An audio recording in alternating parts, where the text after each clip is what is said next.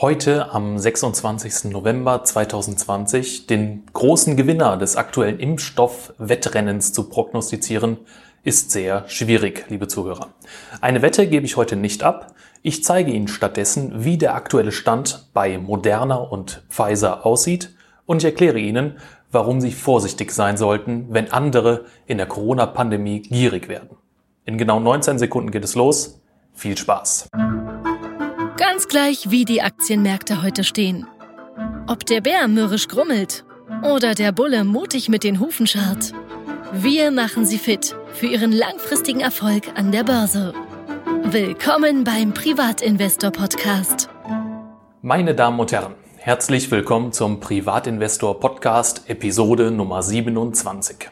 Mein Name ist Henning Lindhoff und heute möchte ich Ihnen meine Gedanken zum aktuellen Wettrennen um den Corona-Impfstoff verraten.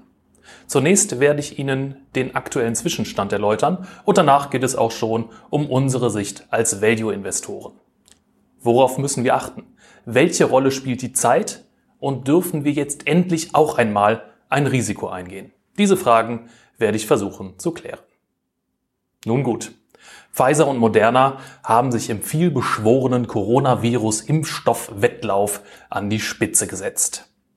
Pfizer und sein Partner BioNTech waren die ersten, die eine Notfallgenehmigung für ihren Forschungsimpfstoff beantragten. Moderna wird spätestens im Dezember nachziehen. Und auch in China geht es anscheinend voran. Am gestrigen Mittwoch hat die China National Biotech Group die Zulassung eines Corona-Impfstoffs für die breite Öffentlichkeit beantragt. Mutterkonzern ist Sinopharm.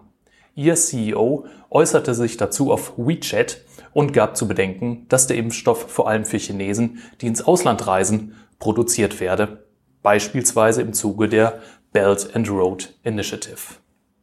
Der Hersteller, die China National Biotech Group, arbeitet hier mit klassischen Totimpfstoffen, die jahrelang in einem normalen Kühlschrank gelagert werden können. Die Wirksamkeit soll bei 99 Prozent liegen. Aber bitte bedenken Sie, liebe Zuhörer, auch diese Meldung ist nur eine Vorabinformation. Und solche sollten wir Anleger immer sehr kritisch betrachten. In erster Linie läuft aktuell ein PR-Rennen. Auch deshalb wird jeder Wirksamkeitswert in der nächsten PR-Meldung überboten. Aber wie schaut's denn nun aus? Können wir Anleger von dem PR-Wettrennen auch profitieren? Nun gut, heute einen großen Gewinner dieses Rennens zu prognostizieren ist natürlich sehr schwierig.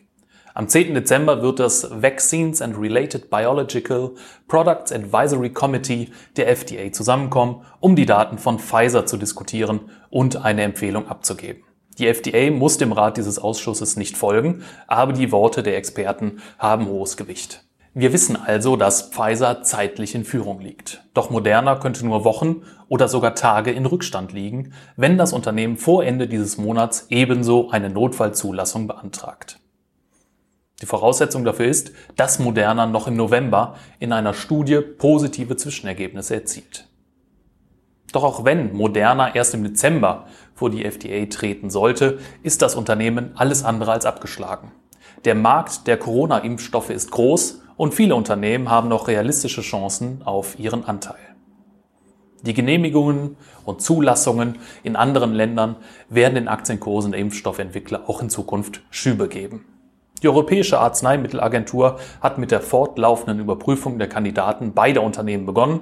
Einigen Medienberichten zufolge könnten Großbritanniens Regulierungsbehörden den Impfstoff von Pfizer noch am kommenden Wochenende genehmigen. Doch Moderna hat einen wichtigen Vorteil gegenüber Pfizer. Der Impfstoff von Moderna kann bis zu einem Monat bei normalen Kühlschranktemperaturen gelagert werden. Über diesen Zeitraum hinaus muss er bei Standardgefriertemperaturen gelagert werden. Das bedeutet, dass für den Transport und die Lagerung des Impfstoffs keine spezielle Ausrüstung erforderlich sein wird. Der Impfstoffkandidat von Pfizer erfordert hingegen eine Temperatur von minus 75 Grad Celsius. Das bedeutet, dass normale Kühl- und Gefrierschränke nicht ausreichen werden. Um das Problem zu lösen, hat Pfizer spezielle Transportbehälter mit Trockeneis entwickelt. Sie können sogar als Zwischenlager für bis zu 15 Tage verwendet werden. Da Versand und Transport jedoch eine größere Herausforderung darstellen, könnte Pfizer letztendlich Marktanteile an Moderna oder andere Akteure verlieren. Aus dieser Warte betrachtet besitzt Moderna trotz des zeitlichen Rückstands die besseren Chancen. Gleichzeitig bleiben Investments in diesem hochgradig newsgetriebenen Markt riskant. Biotech-Unternehmen, deren Produkte sich noch in klinischen Studienphasen befinden, reagieren sehr sensibel auf Nachrichten, so dass Sie als Anleger eine äußerst volatile Aktienperformance einkalkulieren sollten. Moderna ist in diesem Jahr bereits um mehr als 400 Prozent gestiegen, während Pfizer stagnierte. In diesem Jahr 2020 sind viele Biotechs abhängig von Corona. Um in naher Zukunft profitabel arbeiten zu können, braucht jedes junge Unternehmen in der Medizinbranche ein erfolgreiches neues Produkt. Corona bietet hier selbstverständlich große Chancen. Große Platzhirsche wie Pfizer sind jedoch weniger abhängig vom Virus. Sie können auf ihre riesige Produktpalette vertrauen. Vorsichtige Investoren sind daher mit Pfizer womöglich besser beraten. Auch ohne durchschlagenden Impferfolg scheint der Cashflow in Zukunft weitgehend gesichert zu sein. Corona ist hier in gewisser Weise nur ein lukrativer Bonus. Schauen wir nun also einmal auf die Zahlen des Unternehmens und die Bewertung seiner Aktie. Mit einem Kursgewinnverhältnis von 23 und einer PEC-Ratio von 5 ist Pfizer sportlich bewertet. Der Gewinn pro Aktie stieg im Schnitt der letzten 10 Jahre um 8,8 Prozent pro anno der Umsatz um 0,3 Prozent.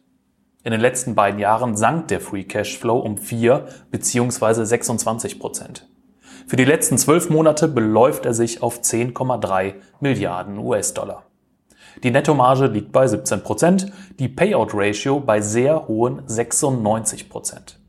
Pfizer hat eine lange Tradition als Dividendenzahler und hat vor wenigen Tagen seine 328. Quartalsdividende in Folge verkündet. Die jährliche Dividende des Unternehmens beläuft sich auf 1 US-Dollar 52 pro Aktie, was einer aktuellen Dividendenrendite von 4,2 Prozent entspricht. Noch einmal zusammengefasst. Lassen Sie sich, liebe Zuhörer, nicht hetzen von den täglichen Impfstoffnachrichten. Die Gier in diesem Sektor ist momentan groß.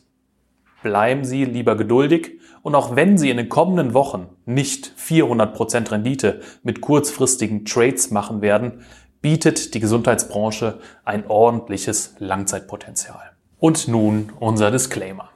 Alles, was Sie in diesem Podcast jemals hören werden, sind natürlich stets unsere eigenen, höchst subjektiven Einschätzungen. Genau deshalb übernehmen wir keinerlei Haftung für Ihre Transaktionen an der Börse. Denken Sie immer daran, Geldanlage ist Chefsache, nämlich Ihre eigene.